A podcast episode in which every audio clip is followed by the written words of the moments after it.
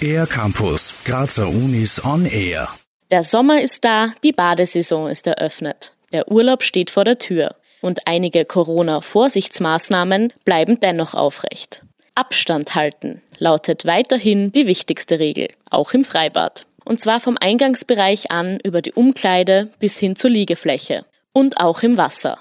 Andrea Griesold vom Diagnostik- und Forschungsinstitut für Hygiene, Mikrobiologie und Umweltmedizin der MedUni Graz.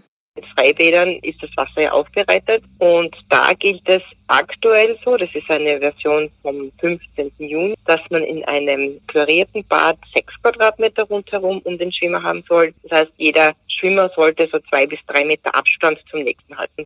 In Seen, Teichen und im Meer ist das Wasser nicht aufbereitet, weshalb der Abstand zu anderen drei bis vier Meter betragen sollte. Diese Empfehlungen hat das Bundesministerium für Soziales, Gesundheit, Pflege und Konsumentenschutz festgelegt und an die Bäderhygieneverordnung angepasst. Kann Corona durch Tröpfcheninfektion im Wasser oder im Freien übertragen werden? Andrea Griesold. Corona wird einfach im Freien durch die Luftbewegungen weiter übertragen und die Ansteckung ist sehr, sehr gering. Ob es übers Wasser übertragen werden kann, dazu gibt es derzeit überhaupt noch keine Studien, aber man kann davon ausgehen, dass die Infektionswahrscheinlichkeit mehr als gering ist. Auch beim Duschen, Umkleiden und Rutschen sollte ein Mindestabstand von einem Meter eingehalten werden. Dies gilt nicht für Personen, die gemeinsam in einem Haushalt leben. Fällt der Besuch bei Schlechtwetter ins Wasser?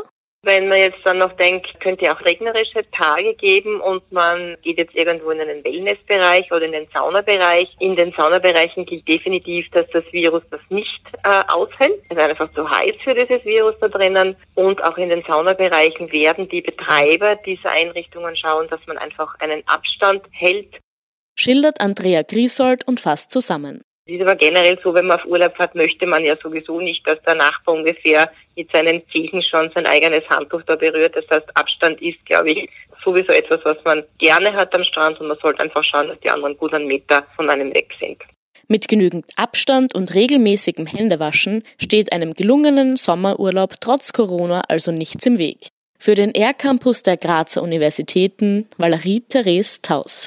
Mehr über die Grazer Universitäten auf ercampus-graz.at